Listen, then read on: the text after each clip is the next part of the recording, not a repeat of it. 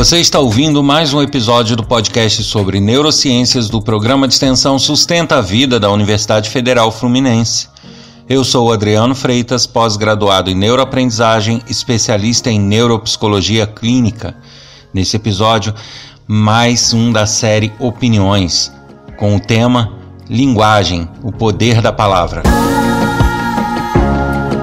E como de costume, eu volto aqui a lembrar do meu livro na Amazon, Neurociências e Educação, Entendendo o Mecanismo.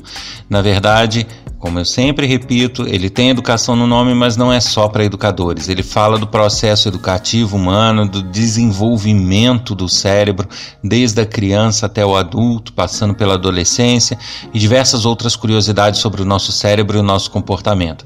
Ele está disponível na Amazon em vários formatos, inclusive no sistema de empréstimos. E também lembrando daquele aplicativo gratuito que tem lá no Google para quem precisar organizar sua, sua vida, organizar suas informações de várias maneiras possíveis. É o Treebase. Você pode programar como que você quer armazenar suas informações, né? Você pode armazenar tabelas, textos e até montar fichários com as fichas no formato que você quer e tudo de uma forma muito intuitiva que utiliza até conceitos das neurociências num sistema hierárquico. Então é bem bacana quem tiver interesse e quiser lá conferir, é só ir lá na Google Play Store, é para sistema Android, e procurar Treebase. O nome vai estar tá aqui na descrição desse podcast.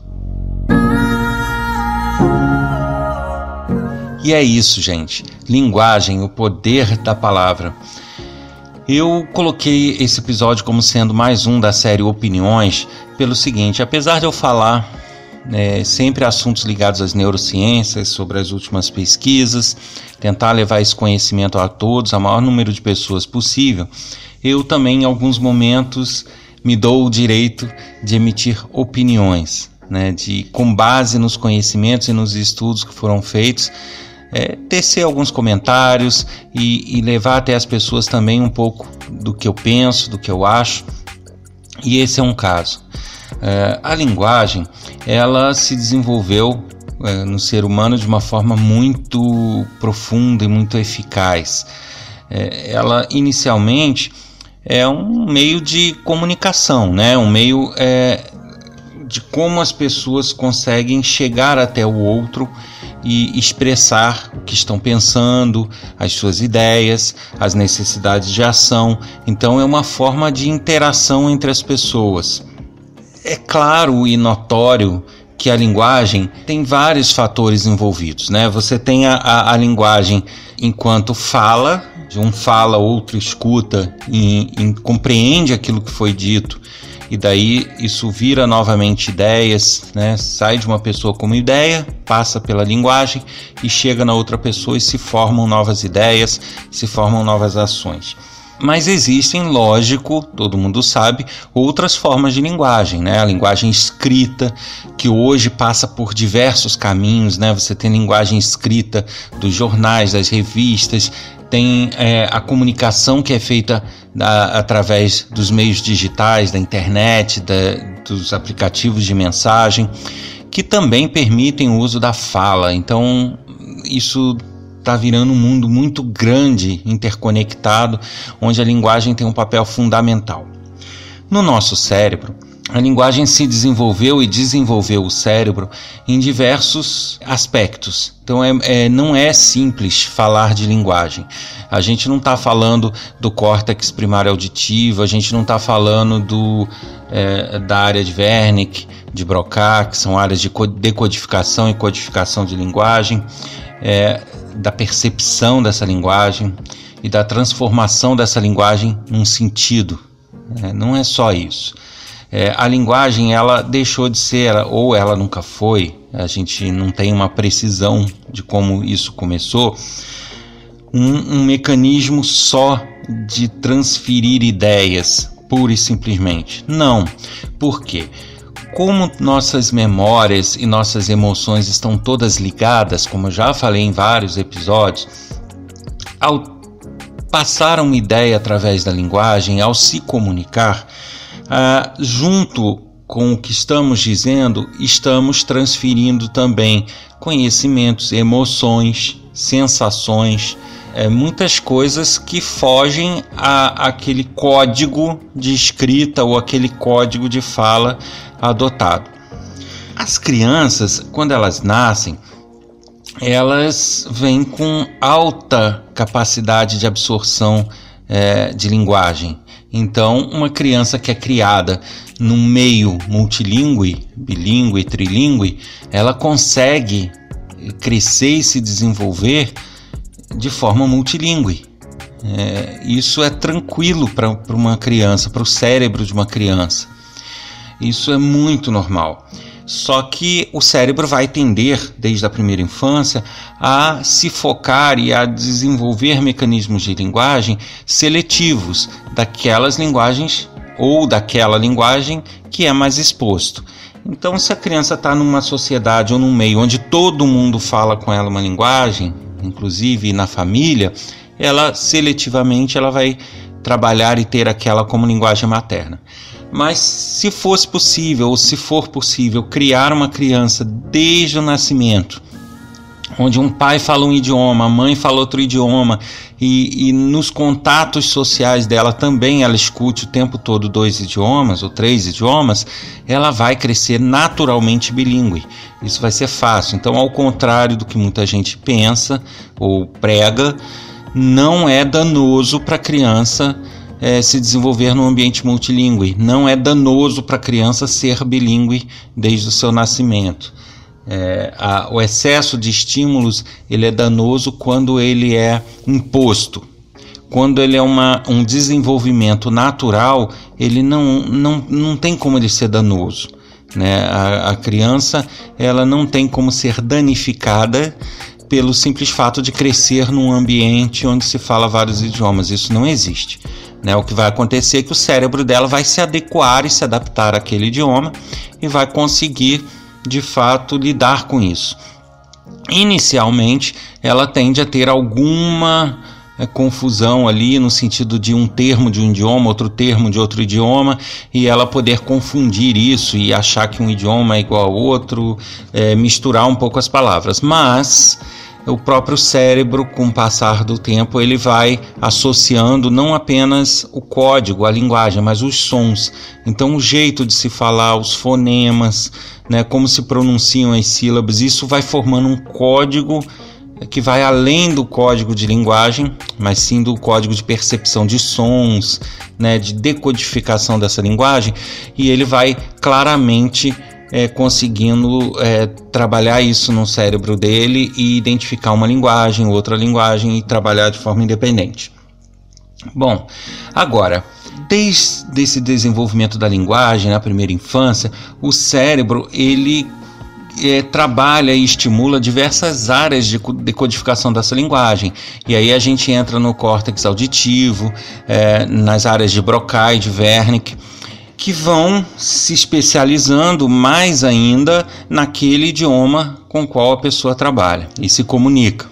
Quando a gente fala em desenvolvimento de linguagem, a gente não está falando somente do desenvolvimento do código de linguagem, mas de todo um, um entendimento de contexto, de toda uma carga de conhecimentos que são atrelados à linguagem.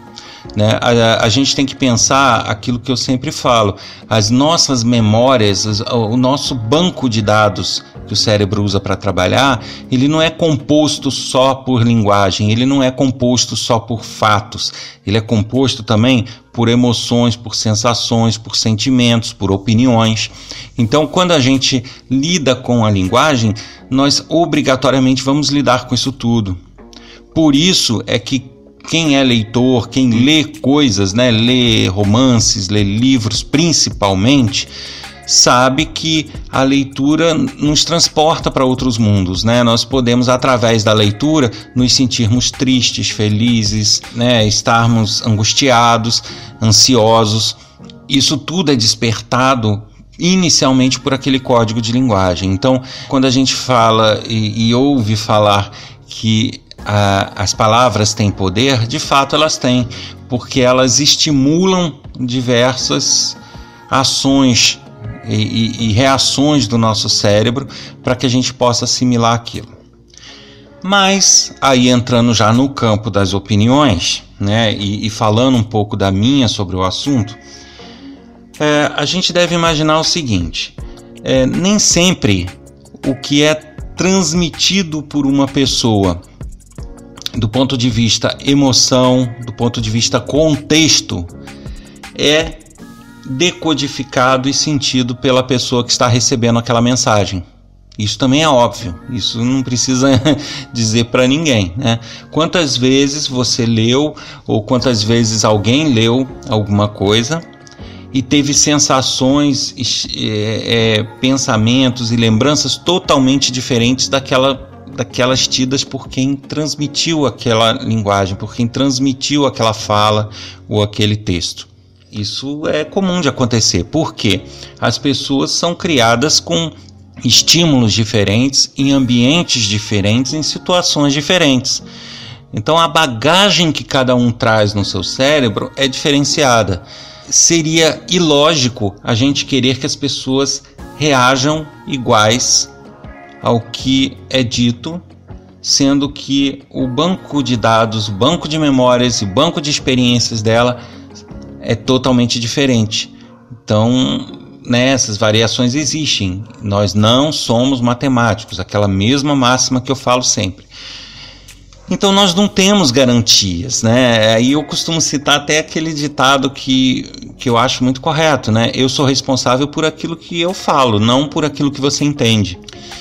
E de fato, é isso, né? Cada um consegue se expressar, expressar suas emoções e o que está sentindo e o que está pensando, mas não há garantias de que aquela mensagem vai chegar a outra pessoa e vai despertar as mesmas coisas. E aí é que entra a minha grande opinião, que eu acho que é controversa, né? Algumas pessoas, muitas, aliás, muitas pessoas não concordam com ela mas eu mesmo assim é uma opinião e eu vou deixar aqui, deixando claro essa divisão, né? A partir de agora eu vou expressar a minha opinião. Até que ponto devemos nos submeter a um formato ou uma forma de linguagem como sendo algo determinante do contexto e não o inverso? Né? É uma reflexão muito importante. O que, que eu quero dizer com isso? Até que ponto nós devemos é, dar importância às palavras em si, ao código de linguagem, como se ele fosse determinante do que a gente pensa, ou do que a gente age, ou do contexto onde está inserido até que ponto a gente deve considerar o que usar uma palavra é feio, usar uma palavra é bonito, usar uma palavra é humilhante, usar outra palavra não é humilhante? Até que ponto essas regras de sociedade que estamos vivendo podem realmente determinar o contexto? Ou será que é o contrário? Né? Uma palavra, por mais feia que possa parecer na convenção da sociedade, ela pode estar sendo usada de forma muito respeitosa e nada feia, dentro de um contexto, dentro né, de fatores que levam a, a esse entendimento. Então, é essa grande reflexão que eu quero trazer. Nós temos que lembrar que, é, como eu falei, nós temos diversos meios de tráfego das mensagens, né? As mensagens são faladas, são escritas, são transmitidas pela internet, por um comunicador de celular, por diversos meios, por um papel frio, mas é, existe por trás das palavras um contexto, né? E que reforçam ou não o sentido das palavras. Então, as palavras elas podem ter no nosso cérebro efeitos diversos, a mesma palavra pode ter efeitos diversos dependendo do contexto onde ela é utilizada. E aí, quando eu falo de contexto, eu falo de da forma de se pronunciar no caso de linguagem falada, nas expressões faciais, nas expressões corporais, na situação em que ela está sendo dita, né, no tipo de evento que ela está sendo dita, no caso de textos, da forma como são colocados os outros parágrafos, a ideia total do texto, a ideia central, já que nós não temos as expressões num texto, de repente ilustrações, de repente né, a situação onde aquele texto foi publicado. Então, isso tudo formam contextos que nos permitem avaliar a, a linguagem que está sendo usada e nos dar um reforço a certas sensações e um enfraquecimento de outras, né? o chamado contexto. Uh, e aí eu volto àquela reflexão, né? Até que ponto devemos pesar fortemente esse contexto ou não no uso das palavras, ou no, na compreensão dessas palavras? Onde eu estou querendo chegar? Eu vou ser bem objetivo eu vejo é, um policiamento muito grande da sociedade no que se refere ao uso de palavras. E aí exigindo que se use eufemismos para que uma palavra não tenha aquele peso ou não, não pareça ser pejorativa ou não pareça prejudicar alguém ou, ou causar mágoa em alguém ou causar aflição. Só que a gente entende que existe por trás das palavras o contexto. E o que eu acho, aí já é minha opinião, né? Frisando sempre isso. Eu acho que nós não estamos tendo muitas vezes na nossa sociedade o equilíbrio de perceber até que ponto uh, o mero uso da palavra é ruim, mas deix deixando de lado, esquecendo o contexto onde ela é usada. Então muitas vezes a gente ataca e, e, e recrimina uma pessoa por usar uma palavra uma expressão como se aquilo ali fosse o, o, cúmulo dos absurdos, quando na verdade o contexto onde aquela expressão foi usada, a situação que gerou aquela palavra, né, tudo em torno daquilo não é absolutamente nem um pouco discriminatório, nem um pouco ruim. Então, como que eu vou atacar pelo simples fato de ter usado uma palavra e exigir que a pessoa use outro? Né? É, é, essa reflexão onde eu quero chegar. Né? Até que ponto estamos no, nos rendendo à mera análise do código em detrimento à análise de contexto? Né? Até que ponto devemos nos policiar para levar em consideração também os contextos que estão por trás dessas palavras? E eu vou dar aqui exemplos clássicos, né? É, a, até um tempo atrás era comum, era normal se falar favela, favelado. Aí, depois de um tempo, né, eu até entendo por quê, porque isso levava a ideias discriminatórias, isso trouxe toda uma carga de discriminação, começou-se a ter um policiamento aí para que as pessoas abandonassem o uso da palavra favela e favelado e passassem a usar eufemismos, né? Comunidade. E aí a pessoa mora numa comunidade, a pessoa não mora na favela, ela mora numa comunidade. Só que é, aí é que eu entro. Eu posso falar ou me referir à favela e favelado de uma forma contextualizada muito mais respeitosa, amigável e, e sincera e, e, amiga do que uma pessoa que está falando comunidade. Né? Eu posso me referir à favela de uma forma totalmente é, construtiva e não destrutiva. Da mesma forma, eu posso me referir à comunidade de uma forma muito destrutiva porque o contexto vai alterar o significado que eu quero dar àquela palavra. E aí volto com esse questionamento: até que ponto nós estamos dando mais importância ao código favela e até que ponto nós estamos dando ao contexto onde isso é aplicado? Percebem? Uh, e o curioso é que aí nós entramos, mistura um pouco a questão de sociedade, de discriminação, de, de, de entendimento de código, e isso se mistura a pequenos modismos também. Isso tudo fica muito misturado. E aí nós tivemos uma época em que era ruim falar favela e tinha que se falar, era, quem falasse favela era quase um criminoso. E aí tinha que falar comunidade, um eufemismo bacana para favela. Aí de repente já não é mais tão feio assim falar favela, dá orgulho nas pessoas, representa bandeiras, representa lutas, né? Veja bem, eu não estou discutindo a ideia. Realmente é importante a gente combater qualquer tipo de discriminação e qualquer tipo de preconceitos, né? conceitos pré-concebidos sobre as coisas.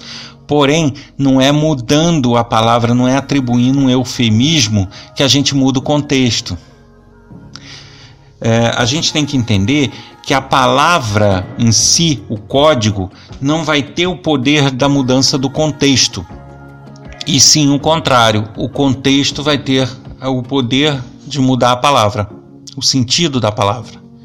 Né? Um outro exemplo clássico é, é a questão dos negros, que sempre se falava preto, negro, e de repente virou um, um, sacrilégio você usar esses termos. Aí passou a ter que falar afro, afrodescendente, criou-se todo um, um, contexto social onde era ruim você se referir a alguém como preto, como negro.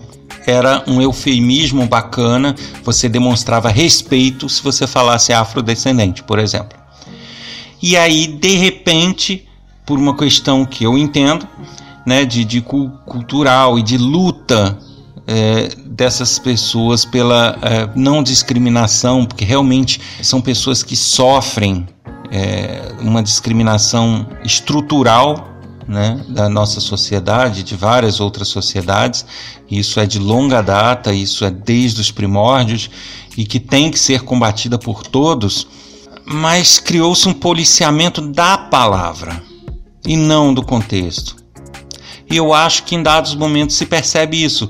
Então, o que era altamente recriminado, que era o uso da palavra preto ou da palavra negro, de repente está de volta. Hoje em dia dá orgulho a uma pessoa dizer que é preta. Né? Eu sou da comunidade, eu sou uma, da comunidade preta, eu sou preta, eu sou de família preta. Hoje a gente vê isso direto.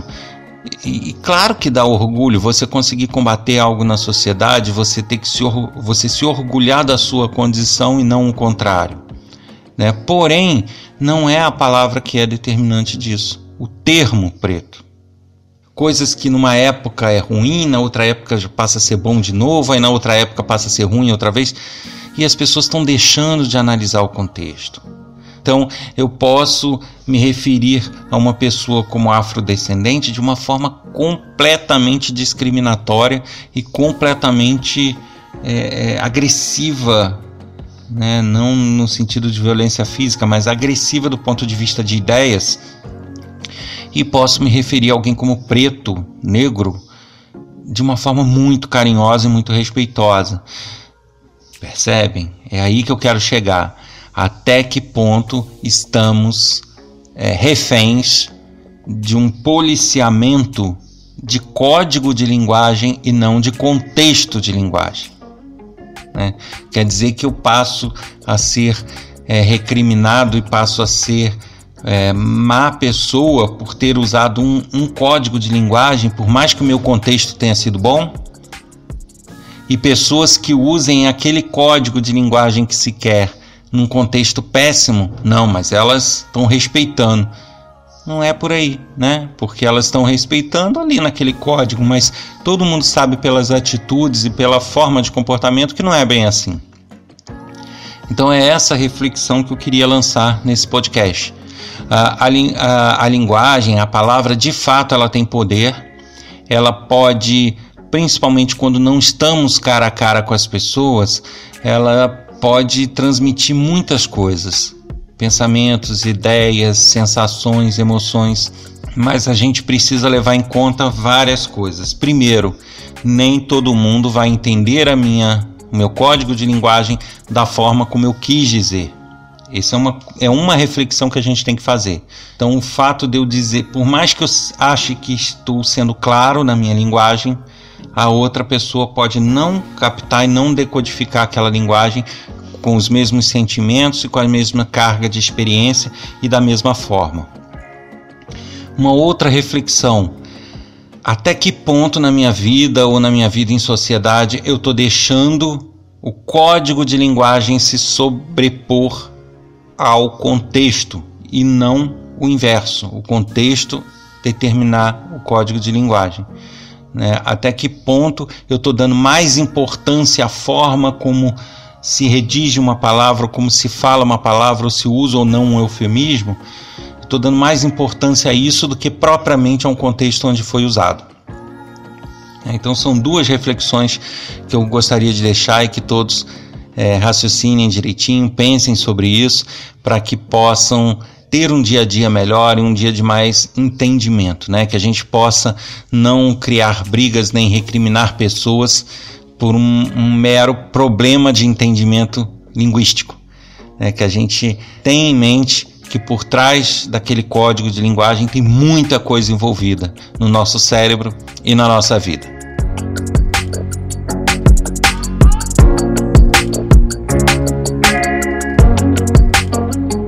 Você ouviu mais um episódio do podcast sobre neurociências do programa de extensão Sustenta a Vida da Universidade Federal Fluminense.